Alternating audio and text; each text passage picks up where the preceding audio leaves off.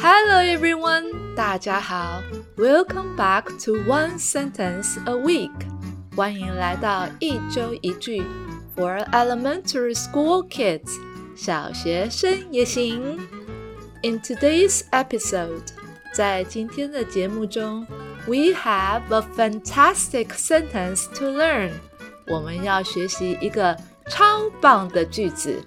You are awesome， 你好棒棒。You 你 are 是 You are 你是 awesome 令人惊叹的。You are awesome，你好棒棒。The sentence 这一句话 is about 是有关于 saying nice things 说出好话。and making others happy， 让别人开心。This sentence about saying nice things and making others happy.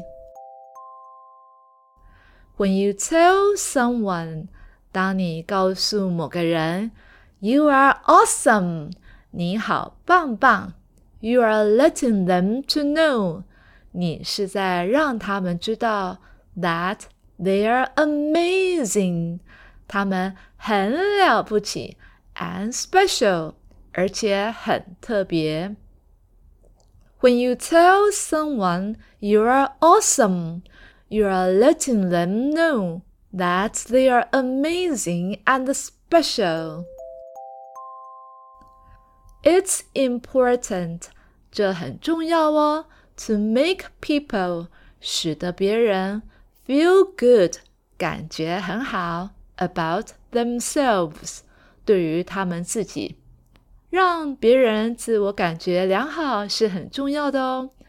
It's important to make people feel good about themselves.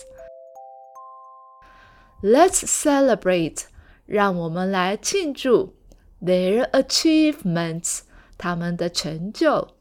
Achieve，达到。achievement 它的名词成就。It's important to make people feel good about themselves. Let's celebrate their achievements. Okay, let's discover. 让我们来发掘 more sentences 更多的句子 to make people happy 让别人开心的句子。you are awesome. 你好棒棒，because you do your best. 因为你全力以赴。You are awesome because you do your best. You are awesome. 你好棒棒，because you are a good friend. 因为你是一个好朋友。You are awesome because you are a good friend. You are awesome. 你好棒棒，because you do housework. 因为你做家事。You are awesome because you do housework. You are awesome. 你真棒，because you respect others.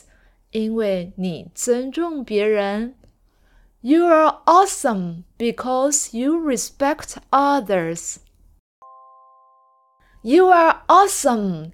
你好棒棒，because you work in a team. 因为你懂得团队合作。You are awesome because you work in a team. And that's it for today's episode. 今天的节目就到这里喽。Remember， 记住喽，spreading positivity，传递正能量，and giving compliments，给予赞美，can make someone's day better，可以让一个人的一天变得更美好。I'm Emily，我是艾美丽。Stay tuned。要继续收听哦。Until next time, goodbye.